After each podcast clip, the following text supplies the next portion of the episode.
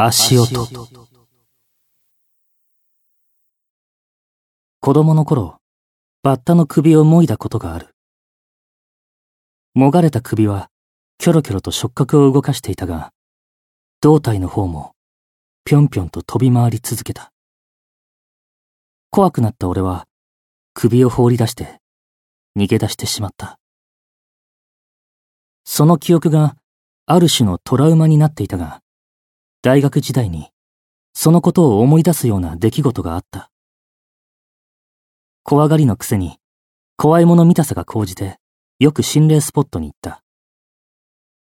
俺にオカルトの手ほどきをした先輩がいて、俺は師匠と呼び、尊敬したり、けなしたりしていた。大学一回生の秋頃、その師匠と、相当やばいという噂の廃墟に忍び込んだ時のこと。元は病院だったというそこには、夜中に誰もいないはずの廊下で、足音が聞こえる、という逸話があった。その話を仕入れてきた俺は、師匠が満足するに違いないと楽しみだった。しかし師匠は、誰もいないはずはないよ。聞いてる人がいるんだから。そんな、森の中で木を切り倒す話をするような揚げ足取りをされて、少しムッとした。そのせいもあってか、カツンカツンという音が本当に響き始めた時には、怖いというより、やったという感じだった。師匠の霊感の強さは半端ではないので、出るという噂の場所なら、まず確実に出る。それどころか、火のないところにまで煙が立つほどだ。し息を潜めて、師匠と俺は、病室とおぼしき場所に身を隠した。真っ暗な廊下の奥から、足音が均一なリズムで近づいてくる。子供だ。と、師匠が囁いた。歩幅でわかる。と続ける。誰もいないのに足音が聞こえる。なんていう怪奇現象にあって、その足音から足の持ち主を推測する。なんていう発想は、さすがと言うべきか。やがて、僕たちが隠れている病室の前を足音が、足音だけが通り過ぎた。もちろん、動く者の影も気配さえもなかった。本当だった。膝はガクガク震えているが、乗り気でなかった師匠に勝ったような気になって、嬉しかった。ところが、かすかな月明かりを頼りに師匠の顔を覗き込むと、蒼白になっている。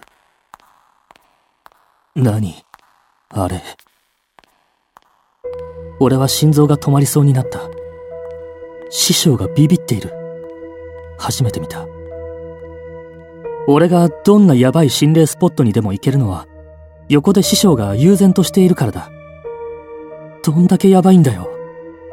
俺は泣いた。逃げよう。師匠が逃げようというので、一も二もなく逃げた。廃墟から出るまで足音がついてきてるような気がして、生きた心地がしなかった。ようやく外に出て師匠の愛車に乗り込む。一体何なんですかあれは。わからない。師匠も足音しか聞こえなかったと。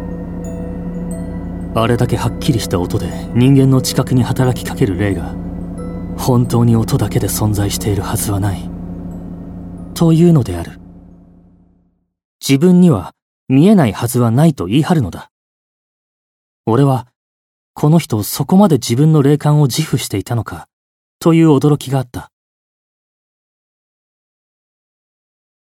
半年ほど経って、師匠が言った。あの廃病院の足音、覚えてる？少し興奮しているようだ。謎が解けたよ。多分。師匠はずっと気になっていて、少しずつあの出来事の背景を調べていたらしい。原死だと思う。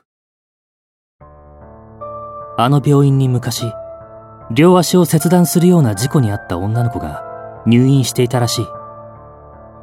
その子は原始症状をずっと訴えていたそうだ。亡くなったはずの足が痒いとかいう、あれだ。その幻の足が、今もあの病院をさまよっているというのだ。俺は、首をもがれたバッタを思い出した。こんなの僕も初めてだ。オカルトは奥が深い。